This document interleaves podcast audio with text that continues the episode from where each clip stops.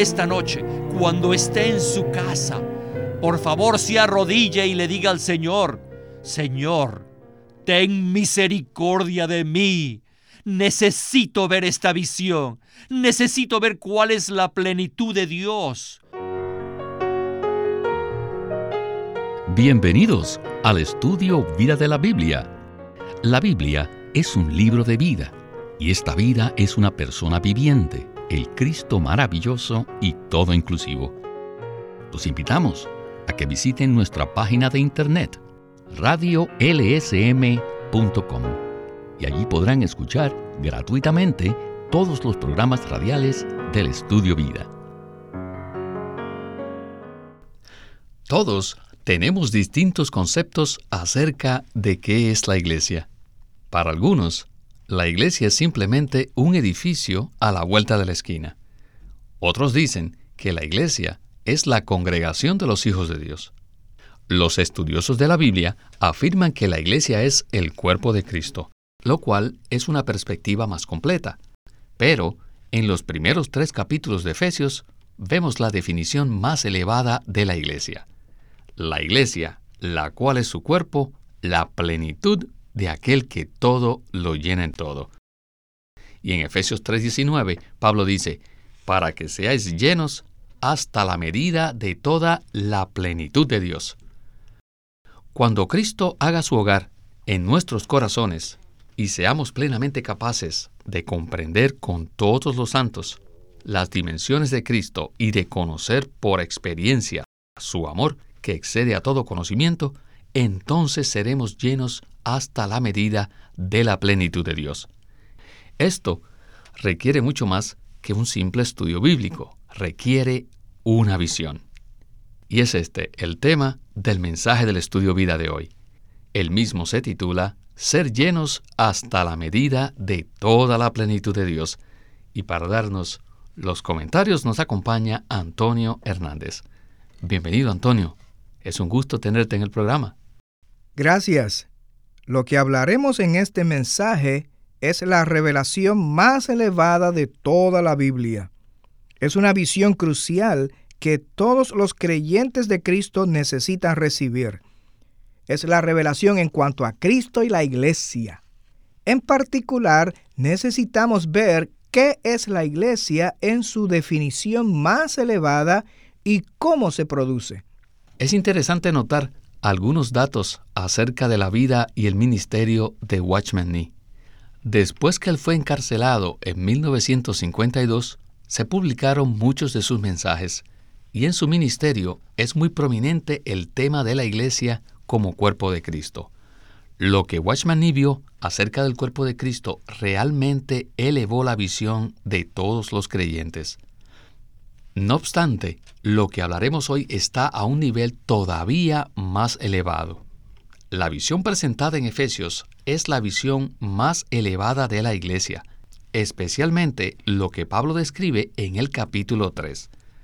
Ahora, como base para el tema de este programa, quisiera leer Efesios 3 del 16 al 19, que dice de la siguiente manera, para que os dé, conforme a las riquezas de su gloria, el ser fortalecidos con poder en el hombre interior por su espíritu, para que Cristo haga su hogar en vuestros corazones por medio de la fe, a fin de que arraigados y cimentados en amor, seáis plenamente capaces de comprender con todos los santos cuál sea la anchura, la longitud, la altura y la profundidad, y de conocer el amor de Cristo, que excede a todo conocimiento, para que seáis llenos hasta la medida de toda la plenitud de Dios. Antonio, ¿podría hablarnos usted brevemente al respecto? Estos versículos nos hablan de las varias experiencias por las cuales nosotros los creyentes necesitamos pasar a fin de que lleguemos a ser la iglesia. Este pasaje nos muestra que la iglesia no es algo que se puede organizar, sino que es algo que se produce como consecuencia de las experiencias que tenemos del Dios triuno el Padre obra para fortalecernos por el Espíritu, para que Cristo, el Hijo, pueda ser su hogar en nuestros corazones. Eso significa que Dios desea saturar y empapar todo nuestro ser con las riquezas de lo que Él es. Estas son las experiencias intrínsecas que necesitamos a fin de que la iglesia sea constituida del Dios triuno. Como resultado de experimentar a Cristo, seremos llenos de todas sus inescrutables riquezas y llegamos a ser la plenitud de Dios. Esta es una visión muy elevada que debemos ver y además que debemos experimentar. Muchas gracias. Comencemos pues el estudio vida con Winnesley. Juan 1.17 dice que la ley fue dada por medio de Moisés.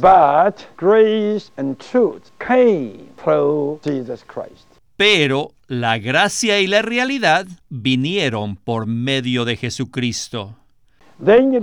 Y en el versículo anterior dice, porque de su plenitud recibimos todos y gracia sobre gracia. La plenitud es la totalidad de las riquezas. En griego, la palabra traducida plenitud denota totalidad. Por tanto, todos hemos recibido de la plenitud de Cristo, de la totalidad de las riquezas de Cristo. Siempre me gusta dar este ejemplo. Aquí hay un vaso grande y le echamos muchas cosas, por ejemplo, leche, chocolate, nueces, frutas. Todas estas cosas son las riquezas. Pero digamos que este vaso está solamente medio lleno. Las riquezas están allí, pero no hay plenitud. ¿Ven esto? Entonces sigo echándole más y más riquezas hasta que este vaso esté lleno. Entonces no solo tienen las riquezas, sino también la plenitud, o sea, la expresión de las riquezas. Con Cristo no solo estaban las riquezas, sino también la plenitud. Y esta plenitud es simplemente la expresión de Dios. Cuando el Señor Jesús estaba en la tierra, Él mismo estaba lleno hasta el tope de las riquezas de Dios. Él era ese vaso lleno de las riquezas de Dios. Y cuando los discípulos lo recibieron, ellos recibieron de su plenitud de la plenitud de Cristo, todos recibimos. La plenitud es la expresión de todas sus riquezas en el Nuevo Testamento. Antonio, esta es una revelación crucial. Por lo tanto, ¿podría comentar más en detalle acerca de lo que significa la frase la plenitud de Dios? Cuando Cristo vino en la carne, él estaba totalmente lleno de las riquezas de Dios, hasta el punto que desbordaban.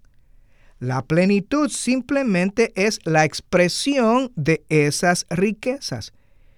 No hay duda que cuando el Señor vino, Él trajo consigo todas las riquezas de Dios. Sin embargo, Él no solo tenía las riquezas de Dios, sino también la plenitud de Dios. Por esa razón, Juan 1.16 dice que todos hemos recibido de su plenitud y gracia sobre gracia. No dice que hemos recibido de sus riquezas.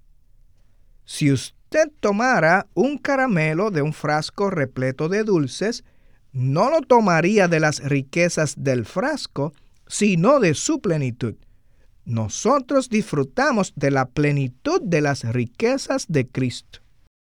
Ahora necesitamos ver la visión de que la iglesia está llegando a ser esta plenitud, la expresión misma de Dios.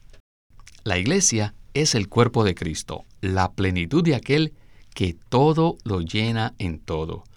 La plenitud que estaba en Cristo, la cual se manifiesta claramente en los cuatro evangelios, ahora ha llegado a ser el constituyente de la iglesia, a fin de que la iglesia llegue a ser el agrandamiento de la plenitud de Cristo. Cuando Cristo vivía como un hombre en la carne, existía cierta cantidad de la expresión de Dios. Pero, cuando las riquezas de Cristo se imparten en todos los creyentes, ellos son llenos y saturados hasta llegar a ser la expresión agrandada de Dios, que no es otra cosa que la iglesia. Bueno, regresemos de nuevo con Witness Lee y el estudio vida de Efesios. By this, we all have to see Es por medio de esto que todos necesitamos ver what is the church. qué es la iglesia. My, to say the church is just a bungalow at that corner. Si decimos que la iglesia es un edificio en la esquina, Terrible. eso sería terrible. Aun si decimos que la iglesia es la eclesía o la asamblea de los que Dios llamó, aun eso no es muy adecuado. Aunque hoy muchos cristianos usan el término el cuerpo de Cristo, que significa la iglesia, pocos tienen una comprensión clara del significado de este término. El cuerpo de Cristo es la expresión de Cristo. Es también la plenitud de Dios. ¿Y qué cosa es la plenitud de Dios? ¿Y cómo es que la plenitud de Dios llega a existir? La plenitud de Dios llega a existir de manera práctica cuando nosotros somos fortalecidos en nuestro hombre interior y cuando Cristo hace su hogar en nuestros corazones. Al ser nosotros arraigados y cimentados en amor, al experimentar nosotros las dimensiones del Cristo inmensurable y al conocerlo como el amor que excede todo conocimiento. Una vez que somos llenos de todas las riquezas de Cristo y somos saturados metabólicamente de todo lo que Él es, entonces llegamos a ser la plenitud de Dios. Ciertamente, esta es la definición más alta de la iglesia. Hermanos, solo al recibir la visión sabremos verdaderamente lo que es la iglesia. Aunque los capítulos 1 y 2 de Efesios dan una definición de la iglesia, esta definición no es suficiente. Necesitamos que el capítulo 3 de Efesios nos muestre que la iglesia está constituida metabólica y orgánicamente por las riquezas del Cristo vivo. Les digo, no es sino hasta el capítulo 3 en Efesios que la iglesia llega a existir de manera práctica y real. Como hemos visto en este capítulo, la iglesia llega a existir como expresión de Dios, es decir, como la plenitud de Dios. Es entonces que Pablo proclama en el versículo 21 una sublime alabanza. A Él sea la gloria en la iglesia. Ahora que la iglesia puede existir de manera práctica, Cristo puede ser glorificado en la iglesia. Pues bien, Antonio, la visión de la iglesia se puede ver en los dos primeros capítulos de Efesios, pero solo en el capítulo 3 vemos que la iglesia puede llegar a existir de manera práctica. Pienso que aquellas personas que estudian la Biblia doctrinalmente no pueden comprender esta visión de manera completa, porque doctrinalmente el capítulo 3 no continúa en la misma línea o mismo fluir de los primeros dos capítulos. ¿No es así? Es cierto. En el capítulo 1 vemos que la iglesia es el cuerpo de Cristo, la plenitud de aquel que todo lo llena en todo. Este es un hecho contundente de lo que es la iglesia. Pero solo hasta el capítulo 3 vemos cómo es que esta plenitud llega a existir en nuestra experiencia. Es necesario que algo suceda en nosotros, los creyentes, para que lleguemos a ser el cuerpo como plenitud de Cristo. La iglesia, es decir, la plenitud de Cristo, llega a existir de manera práctica como resultado de la experiencia que se describe en Efesios 3 del 16 al 19. Esta corta sección de Efesios es crucial, es central en cuanto a la revelación de lo que es la iglesia.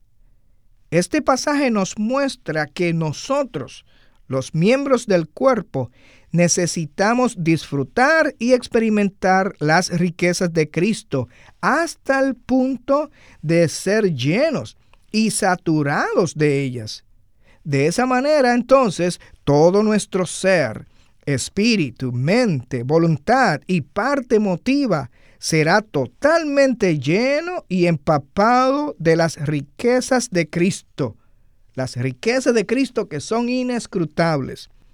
Solo por medio de este proceso orgánico y metabólico llegaremos a ser la iglesia como plenitud de Dios, tal y como se presenta en Efesios.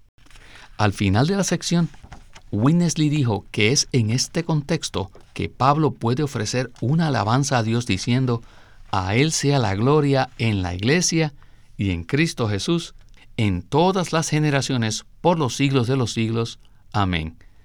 Anteriormente, Pablo no podía ofrecer tal alabanza. ¿Por qué? Una vez que Dios logre obtener la iglesia, la cual es su plenitud y expresión, podrá entonces Él obtener la gloria. La gloria de Dios será manifestada en la iglesia, porque para ese tiempo la iglesia habrá venido a ser la plenitud de Dios, es decir, la expresión de Dios mismo. Una vez que la iglesia sea la expresión de Dios, es decir, su plenitud, entonces Dios recibirá la gloria por la eternidad. Bien, en esta última sección, Winnesley nos pondrá a prueba. ¿Será que hemos visto esta visión? Si no es así, veremos cómo debemos orar para poder recibirla. Continuemos con Winnesley. I sure like to check with you. Have you seen this tonight? Quisiera preguntarles esta noche, ¿han visto esta visión? Have you seen this tonight? ¿Han visto esta visión? We need such a vision. Necesitamos tal visión We need such a revelation. y necesitamos esta revelación. Si recibimos esta visión, nuestro ser cambiará. Si estamos llenos de esta visión y salimos a hablar de parte de Dios, ciertamente seremos los enviados de Dios. Y entonces seremos sus portavoces, seremos los apóstoles y los profetas de hoy. No hablaremos doctrina, sino hablaremos esta visión.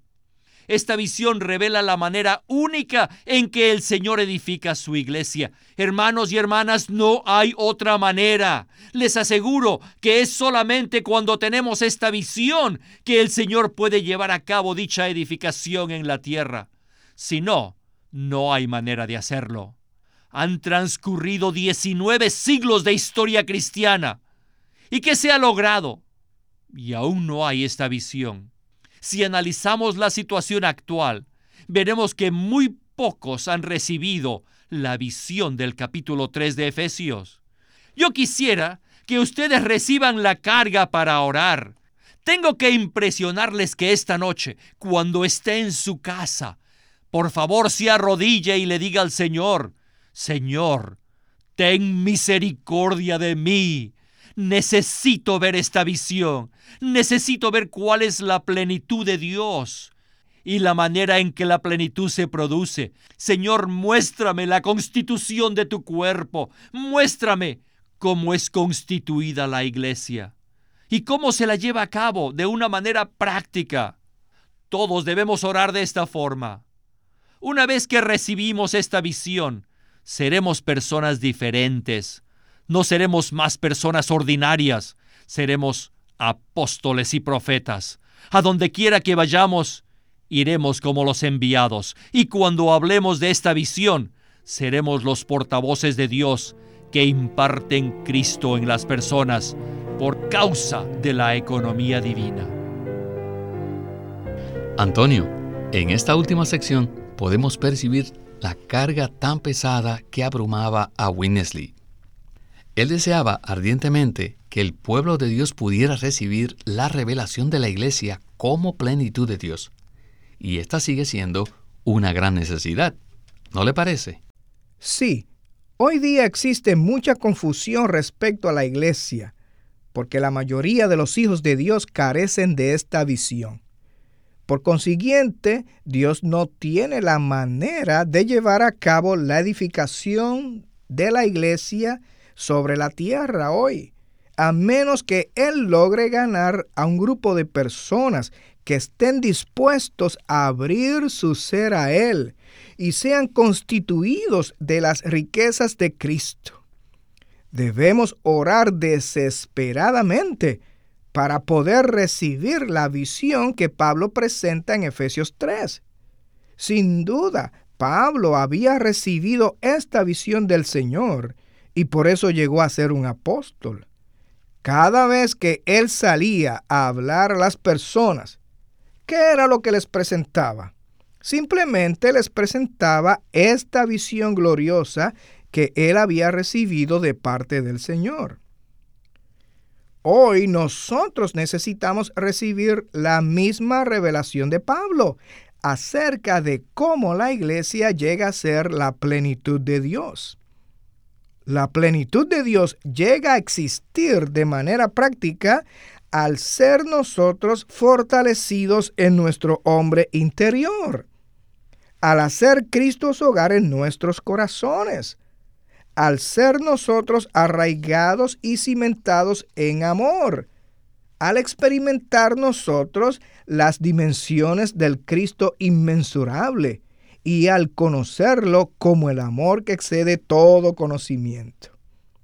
Una vez que somos llenos de todas las riquezas de Cristo y saturados metabólicamente de todo lo que Él es, llegamos a ser la plenitud de Dios.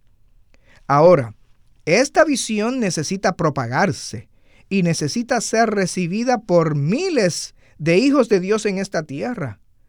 Cuando esto se lleve a cabo, el Señor tendrá la manera de constituir la iglesia como cuerpo de Cristo, la plenitud y expresión del Dios triuno. Esto le permitirá a Dios lograr su propósito eterno, el cual se propuso en sí mismo en su corazón desde la eternidad pasada. Este es un asunto tremendo que debería llevarnos a que abramos nuestro ser al Señor y le digamos, Señor, deseo ver esta visión. Señor, abre mis ojos para que pueda ver lo que Pablo vio respecto a la iglesia. Esta visión capturó totalmente a Pablo, al punto que llegó a ser un prisionero en Cristo. Por causa de esta visión, Pablo laboró incesantemente para edificar la iglesia de modo que ella fuera constituida de las riquezas de Cristo y llegar a ser la expresión de Dios. Hoy, la iglesia debe llegar a ser la plenitud de Dios de una manera corporativa. Dios no se expresa en la iglesia por medio de individuos, sino colectivamente por medio del cuerpo de Cristo, por medio de creyentes que han sido llenos de las riquezas de Cristo. Por consiguiente, la plenitud de Dios está corporificada en la iglesia. La iglesia, como corporificación de la plenitud de Dios, es la expresión del Dios triuno. Esta es la iglesia. Y esperamos que todos podamos profundizar en esta palabra a fin de que recibamos tal visión de la iglesia. Antonio, muchísimas gracias por su participación en el programa. Mi oración es que todos nuestros radioyentes puedan recibir esta visión tan elevada de Cristo y la iglesia. Amén.